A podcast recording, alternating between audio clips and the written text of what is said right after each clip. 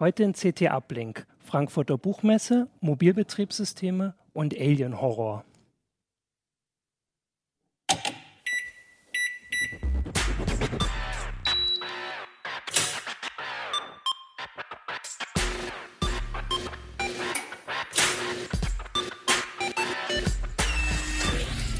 CT Uplink. So, da sind wir wieder. Willkommen bei CT Uplink.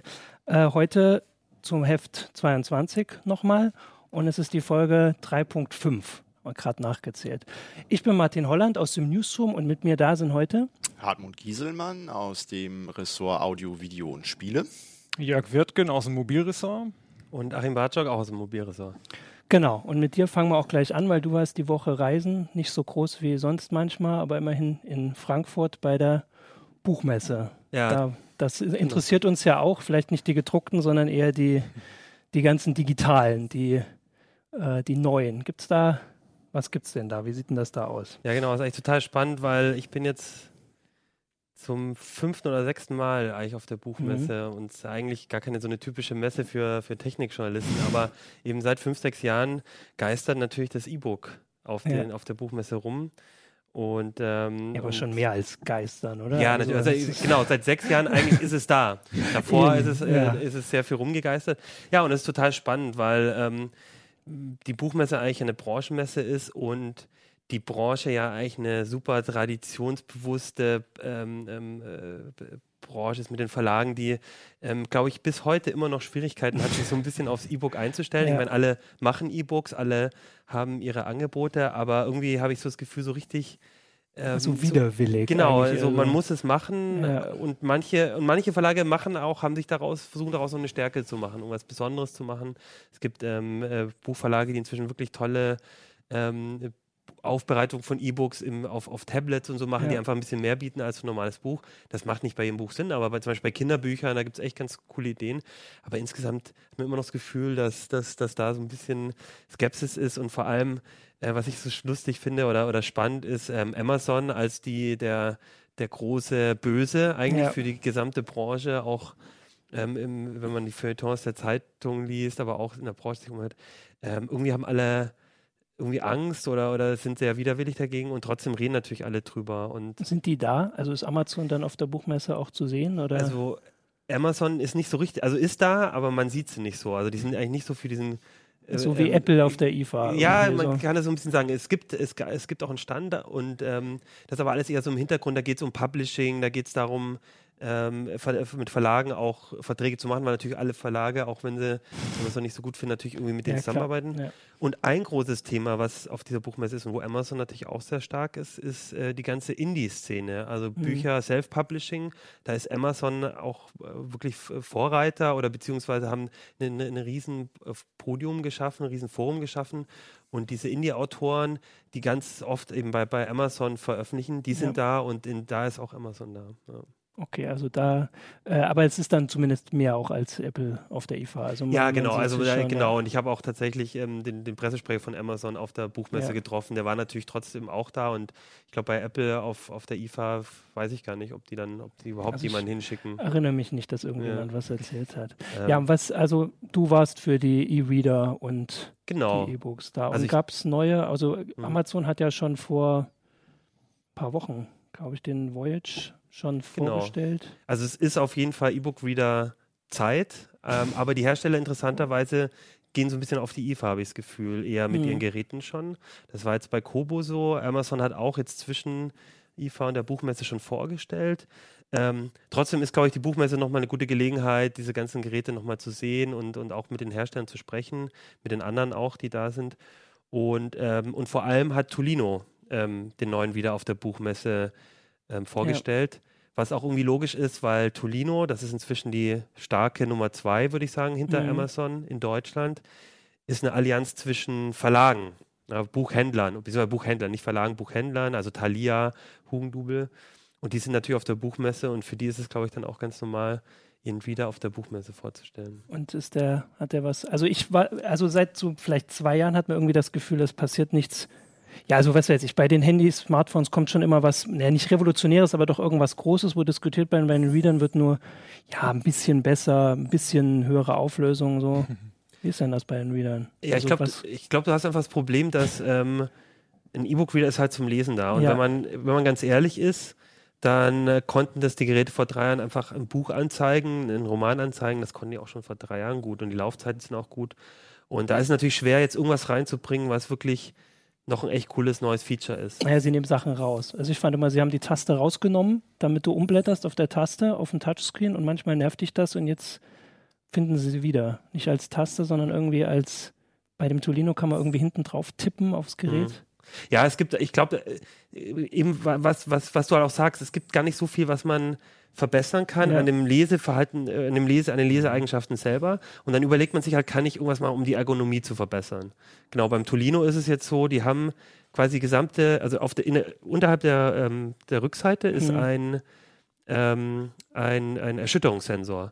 Und damit kann ich jetzt, wenn ich irgendwo drauf tippe, das haben wir uns auch angeguckt, dadurch blättern. Das heißt, ich muss jetzt nicht mehr auf den Touchscreen Aber nur in eine Richtung dann, oder? Also Genau, nur in eine Richtung. vorwärts, ja. ist halt so eine Sache, das könnte ganz praktisch sein, wenn man jetzt halt so liest, irgendwie das so in einer Hand hat, dann ist, muss man halt nicht auf den Touchscreen fassen. Ein anderer Hersteller, Pocketbook, hat auch Blättertasten auf der Rückseite gemacht. Fand ich eine ganz interessante Idee. Ich hatte aber zum Beispiel beim Tolino das Gefühl, da musste ich mich echt dran gewöhnen. Das hat nicht hundertprozentig funktioniert. Man muss so ein bisschen sich erfühlen, wie es, dass man fest genug tippt, damit man, da, dass es geht, aber nicht zu fest, dass man die ganze Zeit irgendwie rumschüttelt. Also bin ich noch ein bisschen skeptisch. Aber es, wie du es halt sagst, es zeigt so ein bisschen äh, bei den Geräten so richtig extrem viel kann man Ja. nicht machen. Alle warten auf Farbe noch oder auch nicht mehr, weil es die Tablets ja auch gut machen. Da, das kommt einfach nicht. Ähm, Stimmt, Kann man ja. denn nur durch hinten durch drauf touchen, um, umblättern oder geht das auch noch mit irgendwie Wischen vorne Genau, drauf? du oder hast so? weiterhin vorne einen Touchscreen und okay. ich glaube, die meisten werden auch diesen Touchscreen zum, zum Blättern benutzen. Wie ist es denn bei der Auflösung? Weil die Reader, die ich bisher gesehen habe, das sah so nach äh, schlecht gedrucktem Umweltpapier sehr krümelig aus. Also bisher habe ich die auch noch gar nicht weiter genutzt. Äh, ich nutze da, also ich lese dann nur richtige äh, Papiermagazine oder vielleicht auf einem Tablet dann äh, ein bisschen surfen. Aber diese Reader bisher, das sah mir zu schlechter Kontrast, zu grobe Auflösung. Ich fand es einfach zu unangenehm zum, zum länger lesen. Wie ist da die Entwicklung? Ist da noch zu, was zu erwarten bei den Displays oder ist das zum Stillstand gekommen? Nee, zum Stillstand auf jeden Fall nicht. Ähm, aber, aber es sind, würde ich sagen, schon eher kleinere Schritte. Also jetzt die, die aktuellen Geräte haben meistens 1024 x 758 Pixel. Das ist schon besser als so die vor zwei, drei Jahren rauskommen. Also vielleicht die, mit denen du Erfahrung hast. Das ist schon ein bisschen besser. Und der neue Kindle jetzt, der wird nochmal eine höhere Auflösung haben, der Kindle Voyage. Ähm, ist allerdings auch äh, mit 190 Euro, glaube ich, wieder ein ganzes Stück teurer. Wir haben uns jetzt eigentlich schon daran gewöhnt, dass wieder äh, irgendwie 100, 110 Euro Ja. kosten. Hat Amazon den schon gezeigt, den neuen? Den haben sie schon gezeigt. Ich konnte ihn jetzt leider noch nicht sehen, aber ähm, es gibt, also es, es gab schon ähm, Kollegen, die ihn auch gesehen haben. Es, also es sieht eigentlich äh, ganz gut aus, aber wie, da müssen wir jetzt noch warten, bis wir ihn wirklich, äh, wirklich äh, mal in die Ja. Hand bekommen. Das ist ähm, der, wo man dann blättert, indem man auf den Rahmen drückt. ne? Genau, das das, ist die auch wieder, das ist genau wieder derselbe Punkt. Man überlegt sich, wie kriegt man das hin?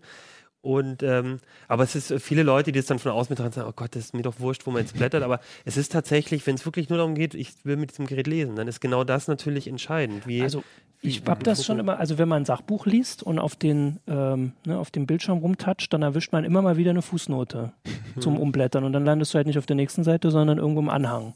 Das Und nervt. das, also ich meine, das ist nicht oft, aber es ist so, dass du dann denkst, so eigentlich, wenn die jetzt schon im Prinzip ausgereift sind, dann sollte das nicht passieren. Bei der Taste war es halt nicht so. aber sind wir mal ganz ehrlich, ich meine, es ist jetzt kein Feature, wo man dann irgendwie sagt, so, oh Ich Gott, will dafür äh, nicht 200 jetzt, Euro boah, bezahlen, ja. Aber wie gesagt, also das, das stimmt, die Auflösung hier beim neuen Kindle, die ist nochmal ein ganzes Stück besser. Also das klang auch sehr gut. Ich, meine persönliche Erfahrung ist, dass ich beim, beim Lesen, dass es mich nicht so stört wie auf dem Handy oder am, am PC, wenn es ein bisschen gröber ist. Ähm, also ich habe, aber das ist wirklich eine, eine, eine, eine Einstellungssache. Mhm. Was auch noch ist, der neue Tolino ist ähm, wassergeschützt. Das heißt, man kann ihn auch mal ins Wasser fallen lassen. Das ist halt so eine Sache, die klingt ganz gut und dann entscheidet man sich vielleicht beim Kauf, der eine kann es, der andere kann es nicht. Dann sagt man, okay, dann nehme ich das mit.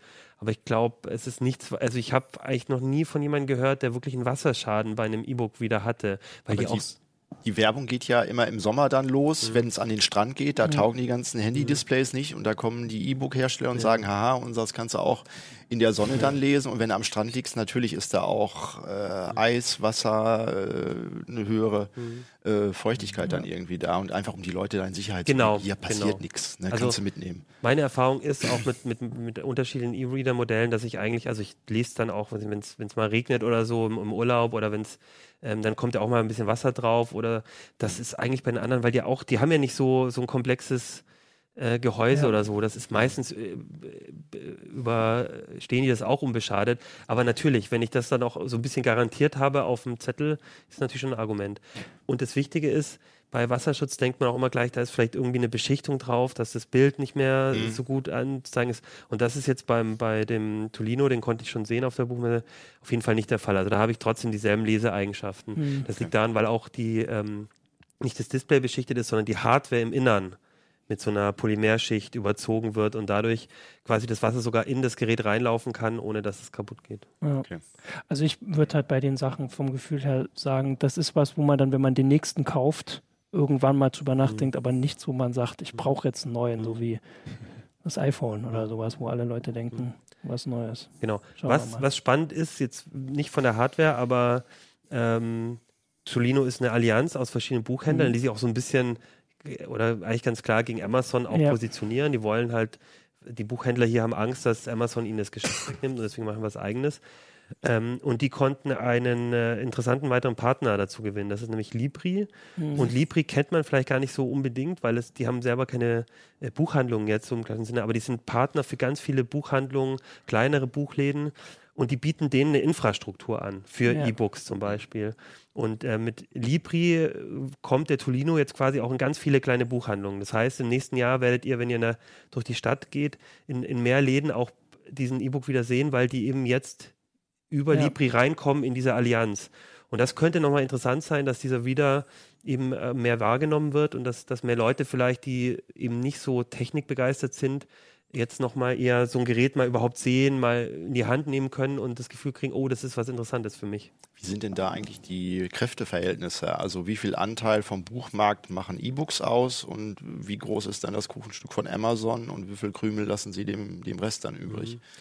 Also genaue Zahlen, wie, wie, wie, wie, also genaue Zahlen, wie die, wie die Verkaufszahlen da sind, habe ich jetzt gerade nicht im Kopf. Also es sind aber nur ein paar Prozent, glaube Genau, ich. die- in Deutschland also sind es, genau, also E-Books wir sprechen davon, in Deutschland vor allem vom, also wirklich nur von wenigen Prozent. Mhm. Was ich aber, wa- was, was äh, von den G- GfK-Zahlen, was ich jetzt äh, gehört habe auf der Buchmesse, ist, dass Amazon am E-Book-Markt, glaube ich, ungefähr 45 Prozent in Deutschland inzwischen ausmacht Mhm. und ähm, das ist auch weniger geworden, Mhm. ähm, wohl. Und ähm, Tolino jetzt 35. Okay. Die Zahlen haben die, die Leute von Tolino mir gesagt, deswegen klar, aber das, Ja. das scheinen die GfK-Zahlen zu sein, kann man auch nachgucken. Das heißt, die haben da ganz schön, ganz schön aufgeholt. aufgeholt. Aber Papier ist immer noch King. Ja, klar, völlig klar.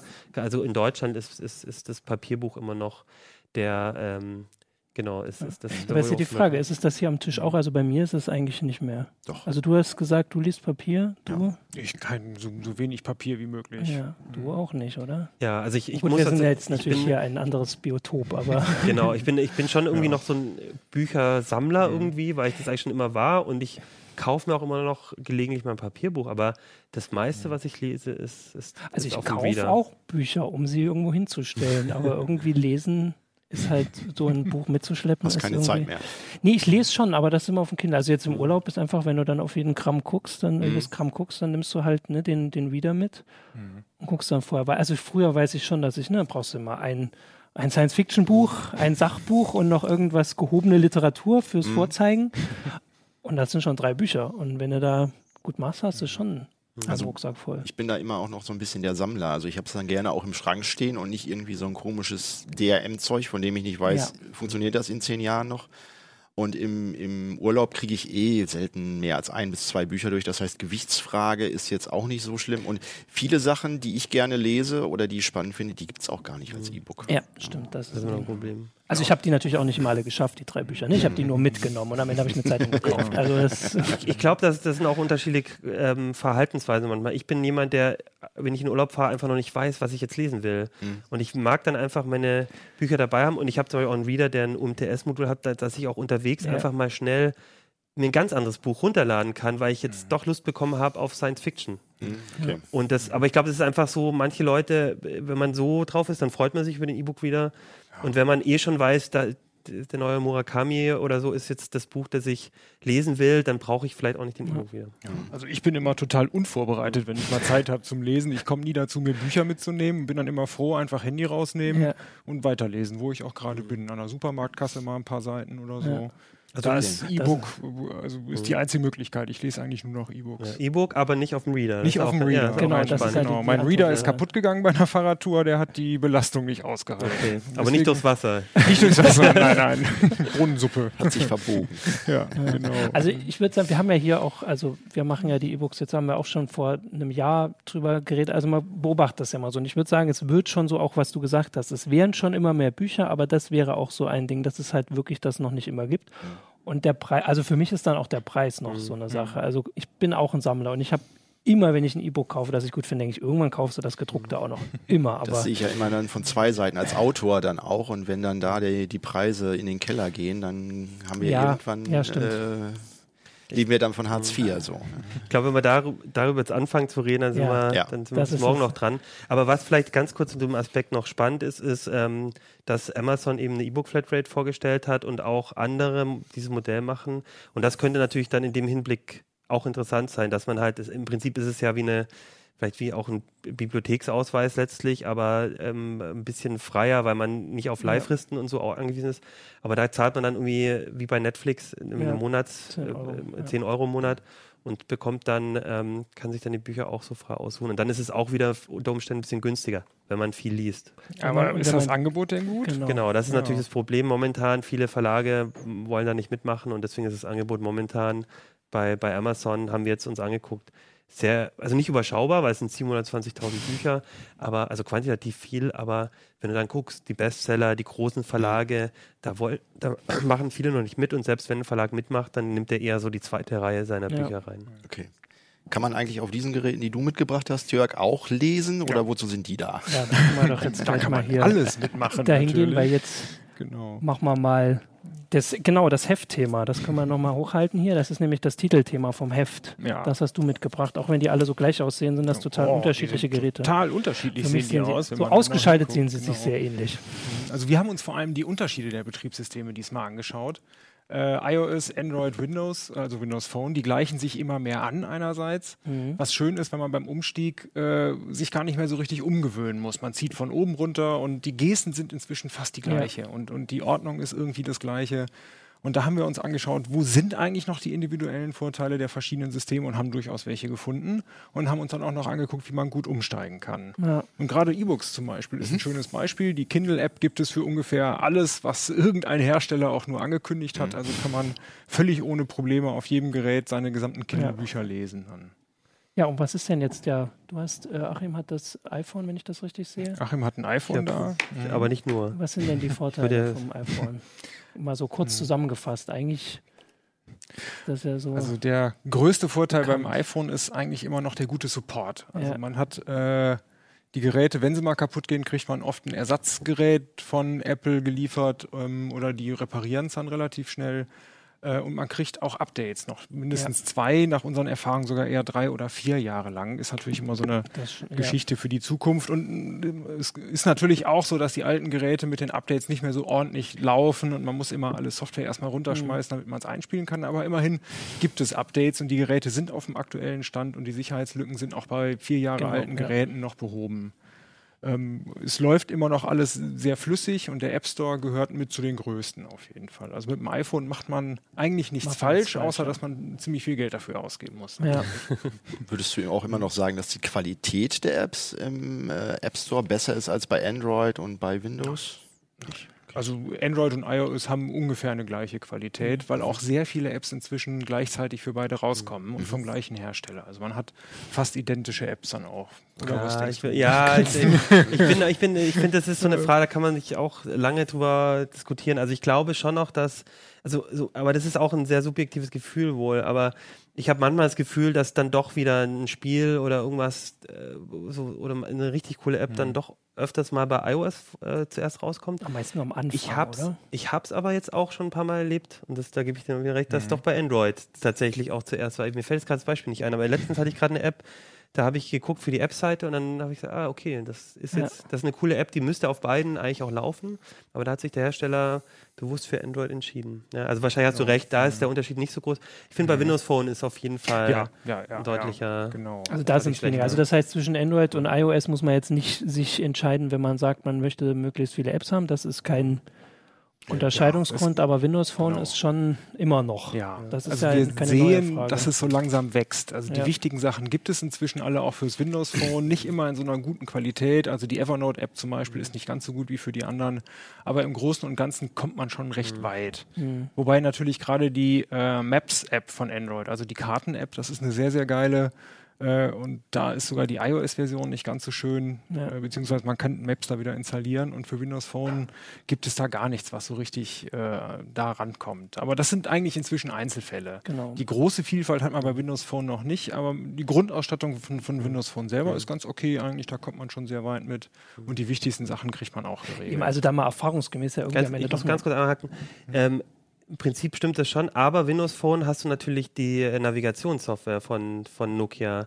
Also weil- wenn- gerade wenn du Ja. Karten-Apps hast, gerade die Navigation finde ich bei Windows Phone dann und die kriegst du sogar kostenlos äh, mit offline. Also da, wenn es um äh, Fahrzeugnavigation geht, finde ich, hast du da sogar ein richtig gutes Angebot vorher Das drin. stimmt. Gerade weil das auch auf den billigen Handys noch ordentlich läuft Genau. ähm, und auch weil die Offline-Karten so gut funktionieren. Also wenn man keine Lust auf Roaming hat im Ausland, ist wiederum Windows Phone eine günstige Gelegenheit. Ja. Ja. Genau, zu Windows Phone kannst du viel sagen. Den Artikel hast du geschrieben. Ja, ähm, Ja, ich hatte gerade nur Ja, überlegt, mhm. dass man am Ende von den Apps, also ich meine, man guckt vielleicht, was es gibt, aber am Ende nutzt, also ich nutze auf dem Smartphone dann am Ende doch nur irgendwie zehn. Und das sind wahrscheinlich die, die Aber jeder nutzt wieder zehn andere. Ja, von und daher, von den ja. zehn, die du benutzt, kann ich dir zum Beispiel schon mal sagen, dass äh, Threema, äh, den Messenger, Ja, den benutzt, den gibt es für Windows Phone. Ähm, immer noch nicht, die wollen, äh, der Die soll jetzt kommen. Ja. ja. Mhm. Aber zum schon Beispiel, also ja. das habe ich gemerkt, wenn ich stimmt. Windows Phone mal äh, benutze ich dann mal, also für, für, für einen längeren Zeitraum, dann ist das zum Beispiel eine Dann App, wo ich ein. Pro ja genau. Dann sagen die Leute, hä, wo bist du? Was ist denn los? Dann sage ich, ja Mist, ich habe ein Windows Phone gerade äh, im Ja, Test. okay. Na, das ist halt, also das kann dann schon sehr wehtun. Sollte man sich einfach vorher äh, informieren. Da, Genau. das, das, aber das findet man zum Beispiel auch dann bei uns in der Berichterstattung. Und Ja. da. Ja gut, stimmt, das sind dann wirklich, das ist halt eine App, wenn man sie, wenn man sie viel benutzt. Ja, Und ich, okay. ich sehe hier, du hast Ja, hier auch noch liegt aber ein noch. Blackberry. Ja, ich wusste gar nicht, ja. dass es die noch gibt. Ist das so der, der coole Außenseiter, für die, die Inzwischen anders schon, sein ja. wollte? Oder Wir was ist an dem ähm, besonders? Im Heft haben wir es in dem großen Artikel jetzt gar nicht mit drin, weil auch das Gerät ein bisschen spät kam. Aber Okay. vom Passport, das ist das Gerät mit dem mit der coolen Tastatur unten. Kannst Hältst du auch ja, nochmal in die genau. Kamera? Ja. Das ist ein ganz Ähm, anderes Ich Format. weiß nicht, ob das auch. die jüngeren Zuschauer von uns noch kennen, aber das ist eine mechanische Tastatur.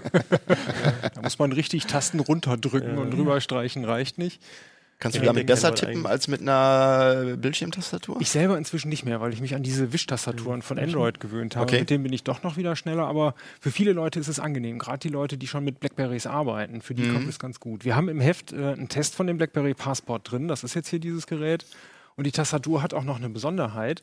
So, Sie zeig ist nämlich sozusagen als Touchpad bedienbar. Man kann da drüber streichen und gewisse Gesten machen. Ein Wort löscht man zum Beispiel, indem man einfach auf der Tastatur nach, lin nach links wischt. Ah, Äh, diese Verbesserungsvorschläge, die Ja. kennt man ja auch von anderen Handys, die schnipst man einfach in den Text rein und je nachdem, ob man links, in der Mitte oder rechts schnipst, wird dann auch der entsprechende Vorschlag in den Text ge gewischt, so ungefähr. Und man kann, also das ist eigentlich schon. da könnte es schon noch cool. schneller werden. Also selbst mit Wischen habe ich halt das, also ich meine, auf Android wischt man jetzt ja auch schon seit, seit Jahren, aber irgendwie hat man das Gefühl, es würde noch schneller gehen. Also vor allem, wenn halt Ja, die Vorschläge nicht so stimmen. Auf jeden Fall. Und dann könnte das vielleicht Ich schon. finde vor allen Dingen, das Ding ist ein Hingucker, ja, Ja, und damit kann man wirklich zeigen, hier, ich habe noch mal was Besonderes, wo dann die Kollegen gucken, oh, was hast du denn da? Ja, funktioniert Und ich habe auch, 90ern. ich hab auch, auch auf Entwicklermessen gehört, äh, wenn dann auch immer so gesagt wird, ja, für welche Shops programmiert ihr denn Apps, dass bei BlackBerry äh, zwar nur wenige Sachen da sind, die aber von Entwicklern sehr gerne genommen werden, weil ähm, die Leute, die ein BlackBerry haben, sind auch gerne bereit, dafür Geld auszugeben. Und für Entwickler ist das immer ein Tipp, wenn man jetzt Angst hat im iOS-Shop oder im Android-Shop, da geht man unter, auf BlackBerry da äh, Apps zu entwickeln, das lohnt sich wohl. Ja, es könnte jetzt genau mit dem Passport und den aktuellen Blackberries anders werden, Okay. weil äh, BlackBerry ist mit Amazon eine Kooperation eingegangen. Amazon hat ja mit den Kindles einen eigenen App Store, wo Android-Apps drin sind, die die Hersteller immer extra nochmal anpassen müssen. Und die funktionieren jetzt auch auf BlackBerry. Die Blackberries können jetzt Android-Apps ausliefern, äh, starten und ausführen, aber eben nur die Amazon. Das Angebot ist jetzt auch nicht so dolle. Wir haben das vor ein paar Heften mal getestet. Äh, aber es ist schon mal wesentlich besser als das BlackBerry-Angebot. Die- Unsere CT-App zum Beispiel gibt es und jetzt kann man auf dem BlackBerry CT lesen. Das ist dann schon mal ganz cool. Das ist doch was. Ist natürlich auch irgendwo, äh, ich sag mal, eine Bankrotterklärung, wenn man sagt, naja, unser eigenes Format kommt nicht hoch, wir machen jetzt Android auch. Das soll auf dem Windows Phone auch gehen, dass da Android-Apps laufen. Oder war das nur so ein Experiment von Microsoft? Das, da habe ich gar nichts von gehört. Ich glaube, das war höchstens ein Experiment. Unter Ja. Windows selber, unter der Desktop-Oberfläche, da funktioniert das. Und äh, Google hat es letzte Tage ins Chrome OS Chrome eingebaut. OS, ja. Okay. Und da gibt es noch einen Hack, dass man unter Chrome es auf dem Desktop auch noch ausführen kann. okay. Also Windows Phone wüsste ich momentan nicht, ob Okay. das geht. Ja. Ja gut, aber es ist trotzdem schon so, dass Android versucht, äh, auf die anderen Geräte zu kommen. Nee, ich glaube, ich glaube, ich glaub, das glaube ich nicht mal. Ich glaube, ähm, dass, äh, also bei BlackBerry, du konntest ja auch vorher schon APKs installieren. Auch, Genau, genau. ja. Und ich glaube, dass eher BlackBerry das Problem hatte, dass es keine Apps gab und den einfach ein, ähm, eine, eine äh, Umgebung dafür, äh, eben den Leuten, dass die Leute eine Umgebung drauf installieren können, um diese Apps draufzukriegen. Ich meine, das ist ja dann auch Java und nicht so schwer hinzukriegen und die hatten das, glaube ich, einfach das Problem, dass ihre, dass, dass ihr Shop so klein war und sie ein Argument gebraucht haben. Also ich glaube, Ja.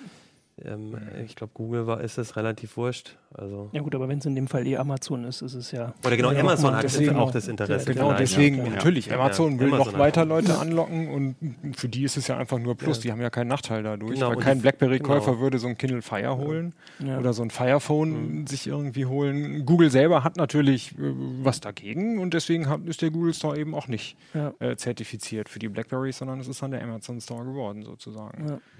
Also, wenn man sonst so drauf guckt, würde ich noch sagen, was äh, sichtbar ist, ist, dass die Geräte schon größer werden. Ne? Das ist nicht nur so ein Gefühl, die sind alle Ja. schon ganz schön.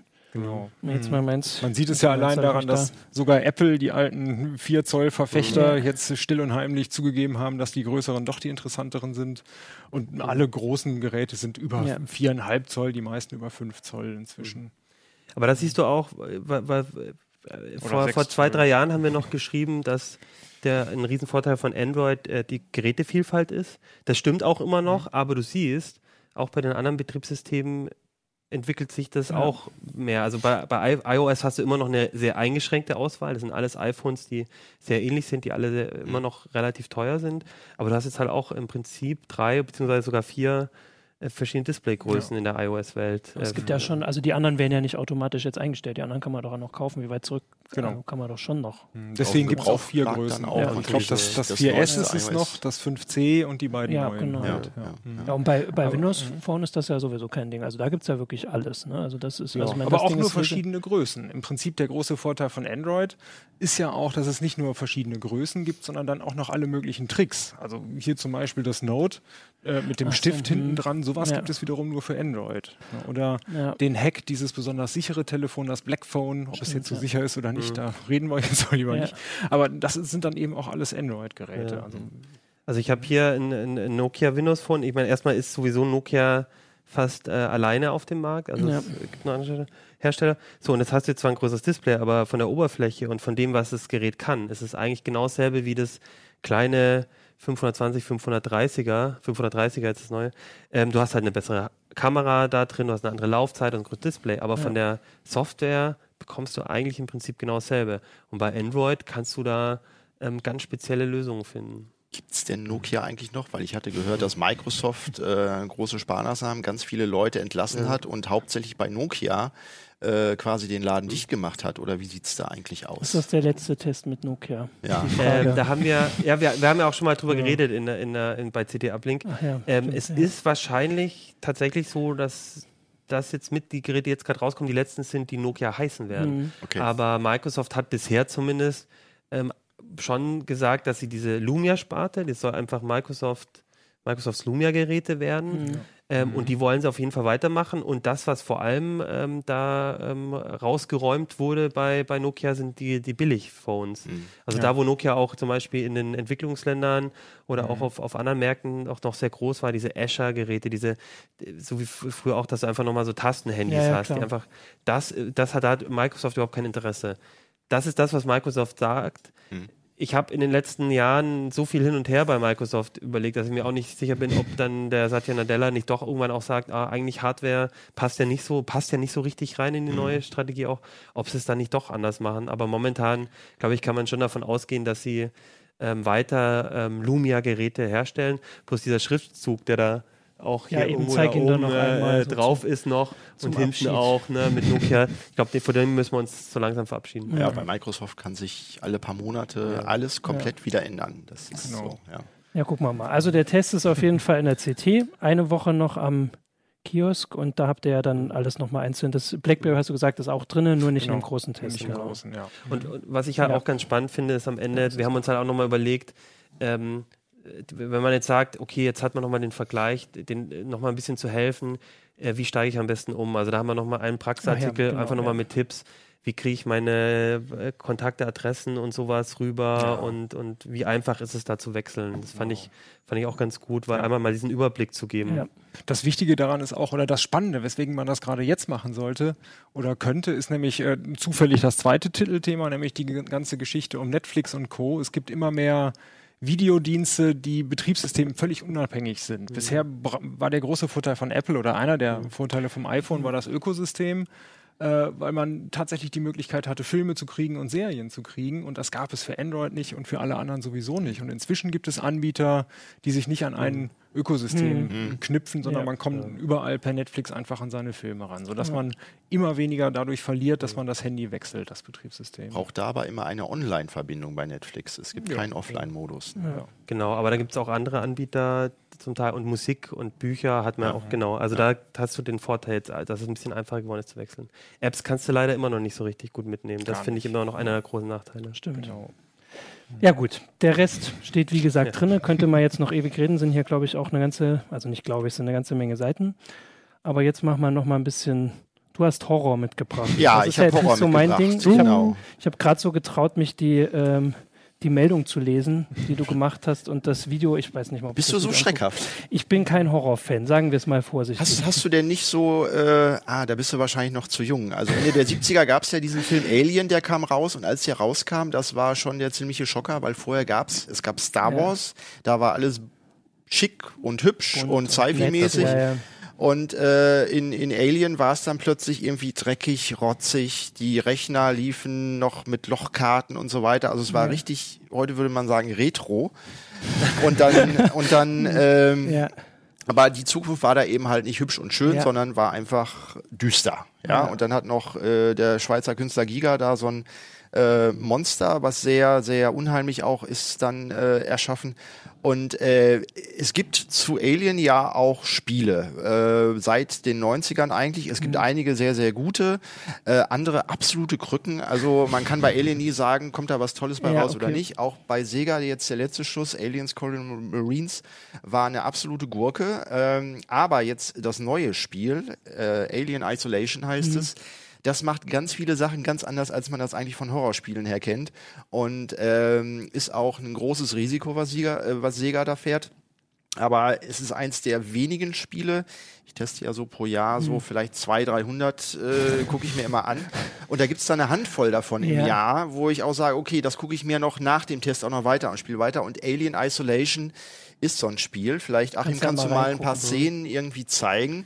Ich habe Ähm, hier ein, ein Video, äh, das müsste ich jetzt mal gucken, ob das irgendwo geöffnet ist. Also ich habe auf jeden Fall schon die Berichte gehört von nicht nur dir, von anderen Kollegen auch. Und allein das ist für mich schon Horror genug, dass ich. Ja, also es ist kein perfektes Spiel, ähm, weil bei dem Budget mussten die Entwickler auch sehen, okay, worauf Ja. konzentrieren wir uns? Und das Wichtigste beim Horrorspiel ist, dass du Angst bekommst.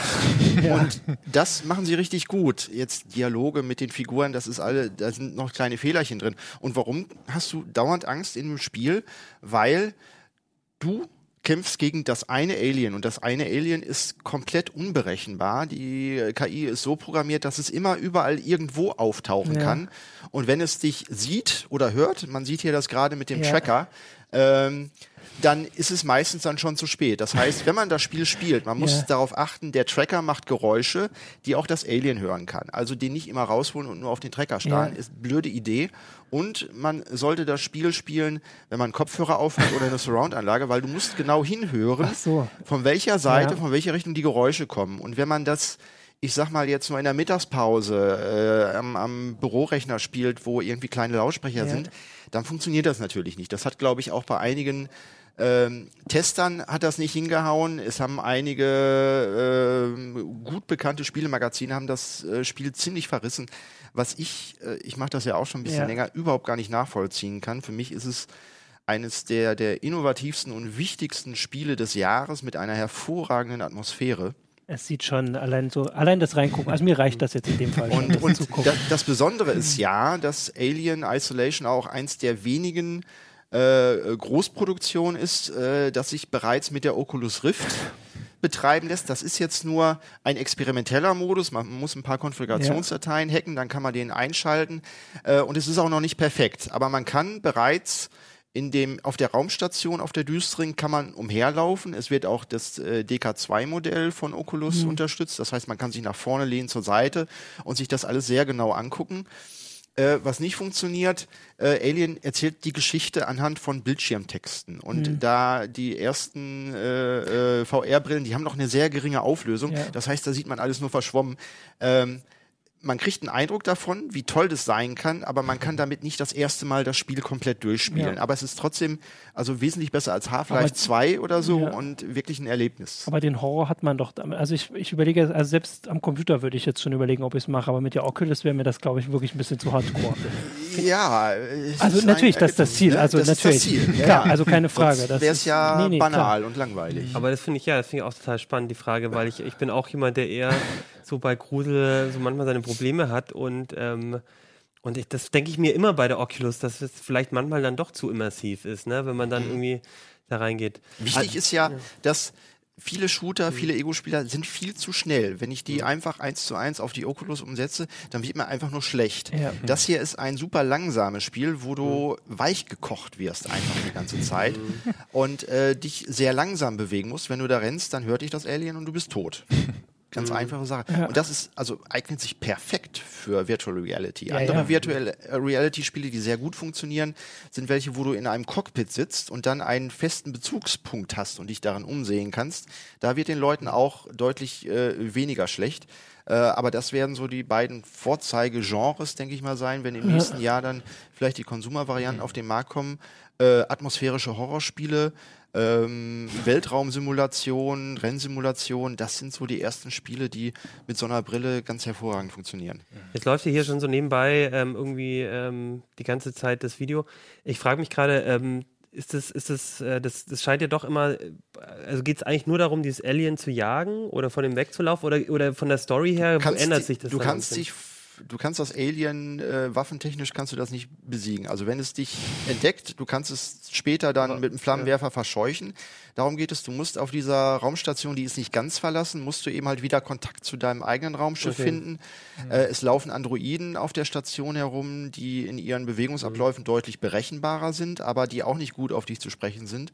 Aber das es sind ein paar einzelne versprengte Überlebende dann noch, die tierisch Angst vor irgendeinem Serienkiller haben, dem Alien, und dann auch äh, vor dir Angst haben, weil du bist ja neu auf diese Station gekommen. Später springt die äh, Handlung dann auch noch mal äh, äh, in eine andere Szene rein. Man kann auch noch mal äh, in der Zusatzmission äh, einen Teil aus dem ersten Alien-Film äh, danach spielen.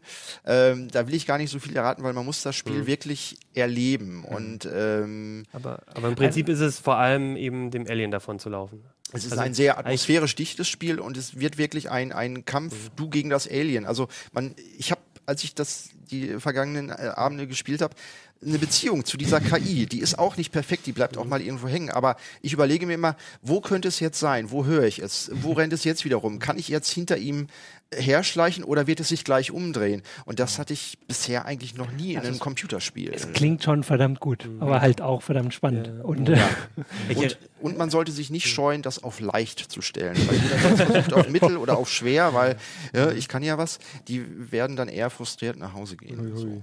Wie lange hältst du es durch, mit der Brille das zu spielen? Ähm, ich habe es gestern nur, weil ich musste die Meldung ja machen, äh, ich sag mal so eine halbe Stunde mir angeguckt, um so zu sehen, wie Ja. funktioniert die Simulation. Sie ist erstaunlich gut, mir wird nicht schlecht dabei, ähm, aber ich kann die Texte eben halt alle nicht lesen. Ja. Und äh, ideal ist es wahrscheinlich, es gibt so kleine Zusatzmissionen, wo man auf Zeit dann vor dem Alien von A nach B auf dem Raumschiff dann kommen muss. Die dauern so sieben bis zehn Minuten. Ich glaube, für diese Einzelmissionen, wo man nicht die Texte und die Handlung nachvollziehen muss, dafür ist dann der Rift-Modus wäre richtig gut geeignet dann dafür. Cool. Ja, super. Ja, ich, also ich bin schon neugierig, aber irgendwie. Mir geht's genau. Ich weiß noch, Ja. als das erste Half-Life rauskam, als ich das gehabt habe, habe ich tagsüber mir eine Decke über den Kopf genommen, um, damit ich irgendwie na, so, so ein dunkles, voll immersives Erlebnis hätte. Bei dem Spiel würde ich, glaube ich, lieber das Licht immer anlassen. Also es macht vieles anders als alle actionorientierten Spiele, die man sonst so kennt. Und es zeigt aber auch, dass wir momentan in der, in der Spieleindustrie in so einer Umbruchphase sind. Also in diesem Jahr äh, sehen wir ja unheimlich viele Remakes von Spielen, die im letzten Jahr auf, auf den alten Konsolen noch gut gelaufen sind. Und in diesem Jahr äh, gibt's die dann nochmal für die neuen Konsolen neu, neu aufgesetzt. Aber so richtig die neuen coolen Spiele gibt's jetzt außer Alien, äh, die dann auch mal was riskieren, was anders zu machen, gibt's sehr wenig. Was dann wiederum äh, den, den Indie-Entwicklern sehr viel Freiraum bietet, Ja. dort eben halt die Lücken zu füllen. Und ähm, die primäre Plattform für diese Indie-Entwickler, da hat sich so in den letzten Jahren dann auch äh, das äh, äh, Steam-System vom Valve wirklich für PCs äh, etabliert. Und Valve hat auch gerade vor drei Wochen, vier Wochen, zwei, Ja. drei Wochen, ähm, seinen Shop komplett umgebaut. Äh, das ist so ein bisschen auch unter dem Radar geblieben, hat aber, glaube ich, auf lange Sicht einen unheimlich großen Einfluss, weil sie nämlich gesagt haben, wir ähm, empfehlen jetzt nicht mehr selber die tollsten Spiele, sondern das machen alle Entwickler, alle äh, äh, Spieletester und so weiter. Die können als sogenannte Kuratoren auftreten und Listen anfertigen von Spielen, wo sie meinen, okay, die decken jetzt ein besonderes Genre, ein, eine besondere Eigenheit irgendwie ab und dann können Leute denen folgen. Also es ist, wie Valve es nennt, eine Demokratisierung des Shops. Okay, ja. Da- Das ist momentan noch eine große Baustelle. Es ist teilweise sehr unsortiert. Es gibt natürlich Spammer, die dann auch äh, anbieten, ja, wenn du mir irgendwie äh, Geld gibst, dann kommst du auf meine Kuratorenliste. Die werden aber, glaube ich, auf Dauer werden die nach hinten fallen. Wir selber haben auch eine auf die Schnelle angefangen, eine, eine Ja. Kuratorliste. Unter CT Zockt findet man die bei Steam. Da ist sie doch. Da konzentrieren wir uns auf ungewöhnliche Spiele, Arthouse-Spiele, Indie-Spiele. Ähm, die müssen jetzt auch nicht immer perfekt sein, aber sie sind äh, hauptsächlich immer, weil sie interessant sind, weil sie interessant aussehen, eine interessante Spielmechanik haben.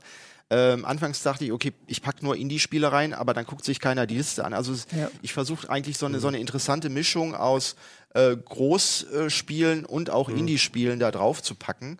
Ähm, und äh, es ist dann auch immer ein Verweis, in welcher CT-Ausgabe, wo auf Heise Online wir das Spiel dann Ja. genauer dann besprochen haben. Das heißt auch ein guter Hinweis wieder, äh, also unser Spielearchiv äh, neu zu entdecken. Das ist ja auf Heise mit unserer Suchfunktion manchmal nicht ganz so einfach. äh, aber wir arbeiten dran, ja. Und ähm, das ist jetzt aber noch sehr, ich sag jetzt mal, roh und im Werden, weil wir selber davon ein bisschen überrascht wurden und jetzt auch schnell entscheiden, was machen wir das? Sind wir da sichtbar Ja. oder machen wir es nicht? Und äh, ja, es wächst und gedeiht. Ja, ja, dann können ja alle jetzt, alle Zuschauer haben jetzt gleich was zum, zum Gucken und können uns ja ihre Meinung sagen. Gesehen habt ihr es? CT äh, zockt. CT, zockt auf Steam auf der Kuratorenliste zu Genau. finden. Und Alien ist auch dabei. Alien ist auch mit Ist auch dabei. was für mich dabei, sehe ich gerade. Secrets of Monkey Island. Ja, ja. Gut, dann habt ihr gleich was. Ah, da nochmal der Link. Äh, dann habt ihr gleich noch was zu machen jetzt. Und wir verabschieden uns Den arbeiten wir. in die nächste Woche und gehen zurück arbeiten. Genau.